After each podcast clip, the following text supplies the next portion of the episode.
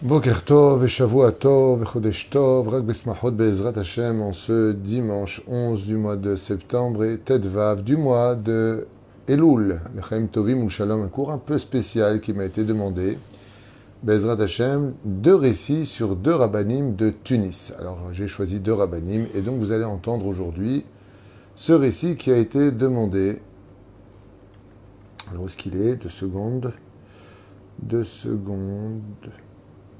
Voilà, Alexandre Parianti t'aime raconter une ou deux histoires de deux rabbins de Tunis pour l'élévation de l'âme de Victor Chaim Ben Maïna et aussi pour la protection de nos Chayadim Be'ezrat Hashem Tzadikim Tagen Alehem Uvechol Asher Lahem. En vous souhaitant à tous Be'ezrat Hashem une excellente santé, beaucoup de bonheur, de bonnes nouvelles au mariage de vos enfants, de vos petits-enfants, une grosse parnassa et surtout une grande Géoula avec la Teshuvah Nous aurons un deuxième cours qui suivra, peut-être un troisième cours aujourd'hui. Je suis désolé d'avoir un peu tardé pour mon cours de ce matin, mais j'ai eu d'autres rendez-vous. Et j'en profiterai en même temps pour vous demander un peu de patience en ce qui me concerne. Vous êtes très très nombreux à m'écrire sur les WhatsApp et les SMS. C'est du non-stop. Mon téléphone ne cesse d'appeler et les gens demandent des rendez-vous téléphoniques, des rendez-vous d'urgence. Alors sachez une chose, je suis, à votre disposition de chacun de vous, vous ne me devez rien et je suis là pour vous aider du mieux que je puisse. Mais c'est compliqué parce que je n'y arrive pas, dans le sens où euh, il y a énormément de cours, il y a énormément de gens qui sont devant moi, il y a énormément de rendez-vous. Donc je vais le faire, mais soyez patients. Le problème que j'ai, c'est le manque de patience. Et ce qui se passe, c'est que quand quelqu'un m'écrit, il croit qu'il est le seul à m'écrire. En même temps où lui m'envoie un message, J'en ai déjà 14 autres qui arrivent au même moment, des fois 15, des fois beaucoup plus que ça. Et ce qui fait que je réponds à tout le monde et assez rapidement parce que j'estime que il faut être présent pour, les gens qui, qui, nous appellent. On est là pour vous, on est là pour répondre juste un tout petit peu de patience parce que même si chez vous c'est urgent, je ne peux pas me décupler, je ne peux pas faire plus que ce que je ne fais et je le fais avec mon cœur. Et des fois, c'est beaucoup de pression des gens. Et je parle en général, bien sûr. Alors, on fait ce qu'on peut. Les rendez-vous se font par le biais de mon épouse elle gère un petit peu en même temps si elle peut régler le problème avant que ça ne vienne ici. Et voilà, je viens de recevoir un très joli message d'un Shlom qui avait décidé de divorcer. Grâce à Dieu, le mari vient de m'envoyer un message juste pour vous dire que mon Shlom Baït va très bien. Il y en a d'autres pour qui, eh bien, ça va peut-être pas marcher parce qu'il y a eu trop d'éléments brisés, moins d'amour, plus d'amour, peu importe. Ce que je vous demanderais vraiment, c'est un tout petit peu de patience en ce qui me concerne et de comprendre que quand je dis je ne peux pas, ben je ne peux pas. Il ne faut pas insister. Euh, un rendez-vous téléphonique urgent. Mais je fais quoi? J'envoie les gens, je me coupe en deux. Patience, s'il vous plaît. Nous avons compté, donc, M. Alexandre Parianti qui a demandé deux histoires. Je vous ai préparé deux histoires sur euh, un très très très grand personnage, Baruch Hashem. Alors, le premier, ce sera euh, Rabbi Yosef Boukhris de Djerba, euh, de qui on va raconter un petit peu la grandeur de ces grandes sadikim surtout quand on parle des tzadikim de Tunis. Alors bien sûr, il y a les grands tzadikim du Maroc qui euh, ont illuminé et éclairé nos pas et sont tous plus grands les uns que les autres. Chaque fois que j'étudie une biographie d'un rab du Maroc ou même d'Algérie, eh bien, on peut tomber vraiment sur des tzadikim qui nous mettent en émoi, qui nous mettent en admiration de par leur grandeur, dont un que j'avais découvert au Maroc grâce à, notre ami de, de Casablanca, lui et son épouse. Et euh, j'étais euh, euh, subjugué d'apprendre à, étudier, à connaître, et j'avais été sur sa tombe, du Rav euh, Amram Ben Diwan, Zecher Tzadik ve Kadosh Ça c'est Viviane en général, chez ma sœur. Donc voilà, il y a beaucoup de grandes tzadikim au Maroc, c'est vrai. Il y en a eu beaucoup à Bagdad. Il y a énormément de tzadikim, de sages de Bagdad et d'autres pays qui sont du monde ashkénaze, à l'appel. Mais il faut reconnaître qu'il y a un grand livre qui a été écrit sur les sages de Tunis, et donc deux histoires vont être racontées à propos de Rabbi Yosef Boukhris Zecher Tzadik Vekadosh Ibracha, qu'on commence tout de suite. Il est né en 1885 de l'ère vulgaire et il est décédé en 1949. Il faut savoir que ce grand tzaddik, en bonne forme, on peut dire, était Dayan, Moré Tzedek, c'est-à-dire qu'il était aussi Posek Alacha, il était Avbeddin dans la ville de Zarzir, dans le sud de Tunis. On parle d'un très très très très grand sadique qui est Sodolam. Et vous savez que la grande euh, et incroyable euh, grande magnificence de ces tzadikim, eh bien, c'est que hormis leur côté incroyable dans les connaissances du Talmud et de la Torah euh, écrite, c'était aussi des gens qui étaient impressionnants dans leur midot. C'est ce que j'appelle non seulement des, des mais des papas pour le peuple d'Israël. Et j'aimerais vous raconter donc une histoire sur ce grand tzaddik, parmi les milliers d'histoires qui sont racontées, Bezrat Hashem, sur ce rabbi Yosef Bukhris, Zecher Tzadik Vekadosh Ibracha. Il est donc devenu, euh, bien entendu, invité à grande, à grands pas dans la ville de Zarzir, Zar, Zis, c'est un peu dur à prononcer, hein, qui se trouvait à Tunis. Et il faut savoir que la grande ville de Zarzis l'a reçu avec tous les honneurs dus à son rang. Et voilà que, bien entendu, Wadabé Yosef Boukhris a tout de suite été mis en tant qu'Avbeddin, Beitla Gdola Meod, et bien entendu, ils lui ont donné tout ce dont il avait besoin pour le service divin ainsi que pour la communauté. Et bien entendu, tout de suite, il s'est mis au travail le jour même de son arrivée, n'ayant même pas posé sa valise, euh, lui qui était venu de Djerba, et il s'est occupé de la première priorité des enfants de Tunis.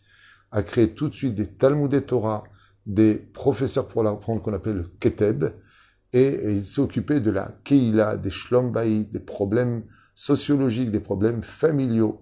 Malgré toute son sa grandeur en Torah, il n'hésitait pas à descendre au plus bas de la société pour régler les problèmes, comme le faisait Aaron à Cohen. Et bien entendu, il se mit à enseigner toute la halachot, aussi bien aux personnes les plus érudites qu'aux personnes les plus simples qui, faisaient appel à ses compétences pour les fêtes, pour des problèmes d'halachot, de cacheroute et autres. Rabbi Yosef Bokhris a eu une superbe idée un jour de demander de créer une coupa pour les pauvres, de créer une caisse générale pour laquelle la ville viendrait donner leur maaser, leur tzedakot, et que seul lui aurait la responsabilité de le distribuer aux pauvres. Il voulait absolument que ça passe par lui. Son travail était tellement minutieux, tellement bien fait, que beaucoup d'autres rabbinim se sont joints à lui et ont voulu participer, y compris les gabaïm de la synagogue, à cette grande mitzvah. Et Rabbi Yosef Boukhlis a immédiatement refusé. Alors gens lui ont dit, mais je comprends pas. Pourquoi vous refusez? Arrête, il y a une grande mitzvah, Gadol Semina Il y a une grande mitzvah de faire participer aussi les autres à la mitzvah. Alors pourquoi vous ne voulez pas nous donner ce mérite que nous aussi on prenne de l'argent de la caisse et que nous-mêmes nous allons le distribuer? Rabbi Yosef Boukhlis leur a dit, donner de l'argent à un pauvre, faut être quelqu'un de très minutieux. C'est pas comme ça. C'est pas on vient, on donne, à la bonne fête. Faut le faire, terre, qu'il ne soit pas au courant de qui ça vient et comment ça vient et d'où ça vient. La reine, des fois j'attends pendant un quart d'heure. Sur le coin, j'attends qu'il sorte et je glisse l'enveloppe, hop, sous la porte. Il n'y a rien marqué dessus. Et moi, je ne veux pas que vous fassiez les choses. Vous allez manquer de patience. Vous allez taper à la porte. Ils vont avoir honte. Ils savent d'où ça vient. Je ne veux pas vous donner la mitzvah non pas parce que je ne veux pas la partager, mais parce que je veux qu'elle soit parfaitement accomplie. Tout le monde avait bien compris que quand il disait non, c'est non. Seulement voilà qu'à la fin de l'année, les Gabaïm de la Beth Knesset, les bédos de la synagogue, avaient l'habitude d'afficher toutes les entrées des dons qui furent faits dans l'année, ainsi que toutes les sorties qui avaient eu lieu dans l'année, pour justifier aux yeux du Tibour, de l'Assemblée, voilà où est rentré votre argent et voilà où a été investi votre argent. Ça s'appelle la transparence. Quand il se réunissèrent autour de Abi Yosef Boukhris, ce grand sadique, alors l'administration comme ça se réunit autour de lui à la table et ils lui disent, vous savez que bon arabe, nous avons le devoir, comme de coutume dans notre ville, de montrer au Tzibourg combien nous avons entré d'argent dans notre association et combien est sorti l'argent? Et le Rav leur a dit, les pour votre fille, Kolam Israël. Et le Rav leur a dit, mais c'est une excellente idée, c'est une chose qui est même alacha, il faut le faire. C'est à ce moment-là que le gabaï principal lui dit, et c'est pour cela que Arav, qu'il nous faut la liste des familles nécessiteuses que vous avez aidées. Et là, le Rav Yosef Boukhlis les regarde et il dit, ah non, ça c'est impossible. Mais comment ça c'est impossible? Nous devons savoir à qui vous avez donné cet argent, où est parti cet argent. Comme le demande le ministère du culte en Israël, nous sommes obligés de donner l'adresse, le nom et la Zeut des familles qui reçoivent l'argent. Pour être certain qu'on ne fait pas des trafics avec l'argent, de le donner à une famille qui n'en aurait pas besoin, mais en réalité, il nous ferait, après, il nous donnerait de l'argent en espèces et nous on ferait un chèque de la mouta. Il y a beaucoup de trafics qui sont faits. Et donc, il lui dit, à cette époque, même s'il n'y avait pas tout ce balagan, il n'y avait pas tous ces besoins, pour la transparence de nos donateurs, nous exigeons la liste des, familles qui ont reçu cet argent, et en même temps, on veut voir si ces familles vraiment étaient dans le besoin. Le Rav Yosef se regarde comme ça et il dit, la réponse est non. Et là, l'Assemblée se regarde et lui dit, mais quoi d'arabe euh, C'est comme ça qu'on a l'habitude ici. Et le Rav, il dit, écoutez, je vois que vous insistez et que vous n'allez pas lâcher l'histoire. Laissez-moi un jour. Et je verrai comment on va régler ça. Il était tellement aimé, tellement respecté que tout le monde avait honte. Voilà que le lendemain, ils se réunissent autour de la table et il leur remet les sommes exactes qui ont été reçues toute l'année durant. Tout est marqué sur un carnet. Et il note. Et le moment fatidique arrive. Et les Gabaïm, ils disent au Rav, nous, pourrions-nous avoir, s'il vous plaît, la somme des familles nécessiteuses qui ont été données, ainsi que leur nom, leur adresse? Et là, le Rav Yosef dit, bien sûr. Et il prend comme ça une caisse qui était à ses pieds. Il l'ouvre, il la met sur la table, il leur dit, voilà l'argent. Il dit, l'argent de quoi? Il dit, regardez bien votre feuille, voici la somme totale de tout l'argent qui a été distribué aux familles, et voici exactement l'argent sur la table. Vous les remettrez dans la caisse pour autre chose. Alors ils ont dit, mais je ne comprends pas. D'où vient cet argent? Écoutez la grandeur de ce tzaddik. Regardez ce qu'il a fait de Yosef Bouchris. Il leur a dit, quand je suis rentré chez moi, j'ai réfléchi. Est-ce que je vais donner des noms de gens qui ont remercié Dieu, qui ne savent pas d'où ça vient, et vous, vous allez le savoir dans l'administration, vous les Gabaïm, vous allez le savoir quand vous allez les voir dans le chouk, quand vous allez les voir dehors. Il a dit, je préfère vendre un bien que j'ai soldé hier pour la somme de ce que j'ai distribué toute cette année. Je la remets dans la caisse, mais vous n'aurez jamais un nom des familles qui ont été aidées. Chazve Shalom, que pour des histoires de protocole, j'humilie une seule famille à cause de vous. C'est pour cela que j'ai vendu mon bien voici l'argent, ainsi donc ça rentre dans vos comptes à vous, et de l'autre côté, personne ne volera la mitzvah d'avoir fait tzedakah basseter. Quand on voit, on vient de voir, quel intérêt Arrêt. Ce serait même resté au sein, comme il lui a proposé, ça restera uniquement dans l'administration, les familles, au moins qu'on sache entre nous, si vous partez de la ville. Et il aurait dit choum d'avoir. Rabbi Yosef Bouchris, il est parti vendre un bien à lui, pour rembourser toute la tzedaka qu'on lui avait confiée dans l'année pour les familles, pour ne pas donner un seul nom de famille, et que ces familles puissent continuer à marcher la tête haute dans la rue, sans que personne ne sache jamais qu'ils ont mangé grâce à la tzedaka de cette caisse. C'est l'histoire que j'avais choisie, Bezrat Hashem, pour honorer ce grand sadique. On pourrait parler de ses chidushim, sa grandeur, de sa de ces psagdines extraordinaires, aval. Il n'y a pas plus grand que ce genre d'histoire pour comprendre combien de sagesse et de avodat Hashem, de simplicité. Il n'y a pas de mots. Il n'y a pas de mots. Il n'y a pas de mots. De voir quelqu'un qui est capable de vendre un bien à lui, alors que ça ne regarde pas lui. Lui, il est là en train de donner de l'argent, c'est son travail, il est rave. Ezekdusha. Ezekdusha. Quel cœur il y a à l'intérieur et quel amour dans le service divin. Il y a pour ces gens qui, dans l'ancienne génération, la Hirat Shamaim, elle était tellement pachoute, tellement simple, tellement. Ça coulait de source.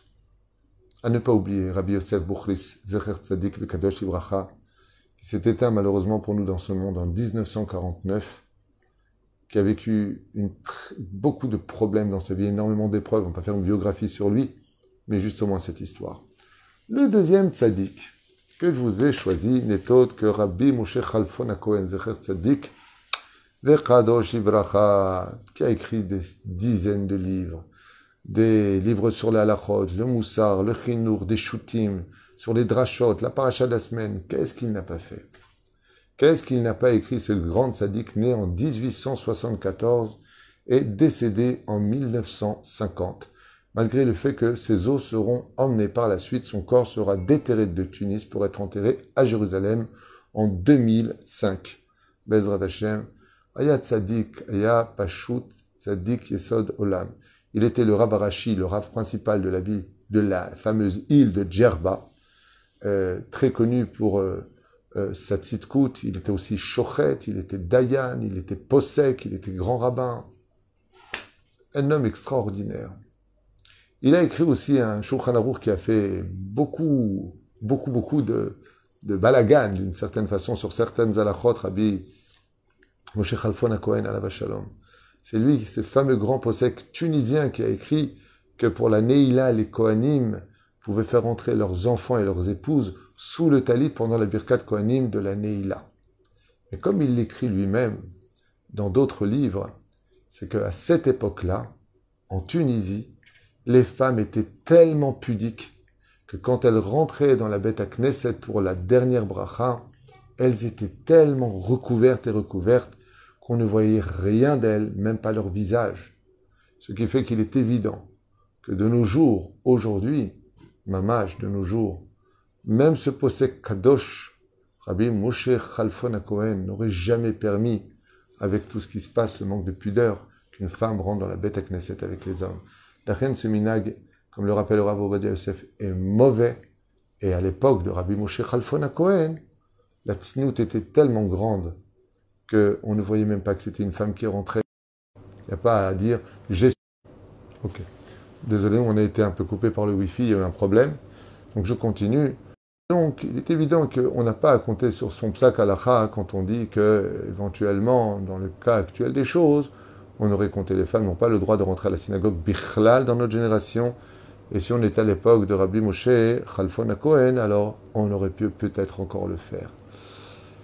Une histoire qui s'est passée avec le petit-fils de Moshe, Rabbi Moshe Khalfon Cohen. On raconte comme ça une fois que à la maison, le petit-fils du Rav était en train de courir après un poulet parce qu'il devait manger du poulet. Et donc, on avait donné la mission au petit-fils de Rabbi Moshe Khalfon Cohen. Et le jeune enfant, avoir 7-8 ans, s'est mis à courir après le poulet. Mais le poulet était très, très nerveux et très rapide. Et il n'arrivait pas à l'attraper. À chaque fois qu'il le coinçait dans un coin, le poulet s'échappait. Alors, à un moment, alors que Rabbi Moshe Khalfon Cohen était en train d'étudier sur sa chaise, il regardait la scène il souriait. Il voyait son petit-fils qui n'arrivait pas à attraper le poulet. Après tout, ça lui fera du sport. Et à un moment, le petit-fils s'arrête net et commence à maudire de tout son cœur le poulet, parce qu'il n'arrivait pas à l'attraper. Espérons que tu crèves en arabe, et c'est quoi? Il le maudit, il le maudit. À ce moment-là, Rabbi Moshe Khalfon Cohen, il se lève en fronçant, comme ça les sourcils, il appelle son petit-fils, il lui dit rentre tout de suite à la maison et laisse ce poulet tranquille. Il a fait rentrer à la maison et il l'a fortement disputé il l'a secoué par l'épaule et il l'a mis en garde. Fais attention à tes clalotes, fais attention à ce que tu dis, comment tu peux maudire? Le jeune enfant dit à son grand-père, mais Saba, j'ai pas maudit un juif, j'ai maudit un poulet. Écoutez bien l'extraordinaire morale de ce tzaddik Sodolam.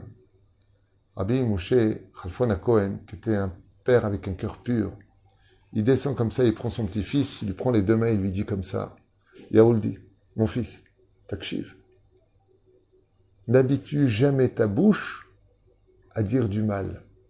C'est vrai qu'aujourd'hui, tu viens de le dire sur un poulet, mais en habituant ta bouche, demain, tu le diras sur un humain, sur un juif, sur ta propre famille. N'habitue jamais ta bouche à maudire, jamais.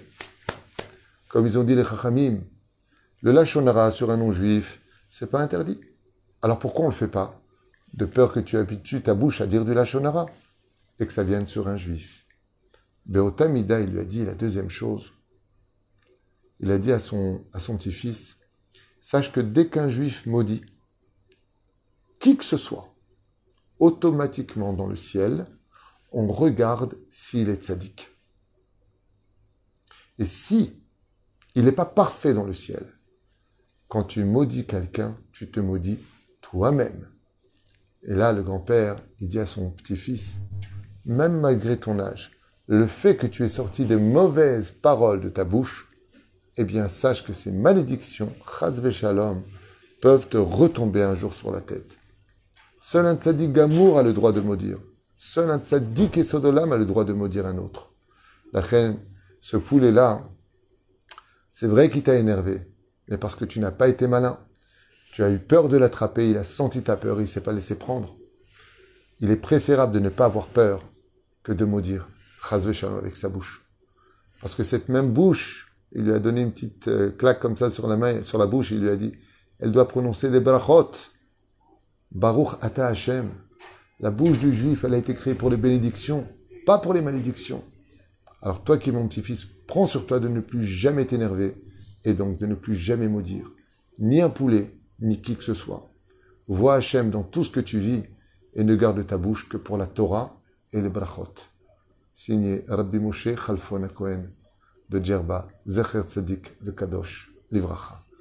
Kol des fois il arrive, chers amis, que ici au la Knesset, ça coupe. Ne, ne, coupez pas avec moi, ne vous déconnectez pas. C'est juste une question de kama, kama dakot des fois, mais on continuera toujours le shiur. Il y a un shiur maintenant très intéressant sur le mois des loups et Hachem. Euh, quelque chose de nechmad mode à écouter dans 5 minutes. On se retrouve. Kol ou l'iltraot.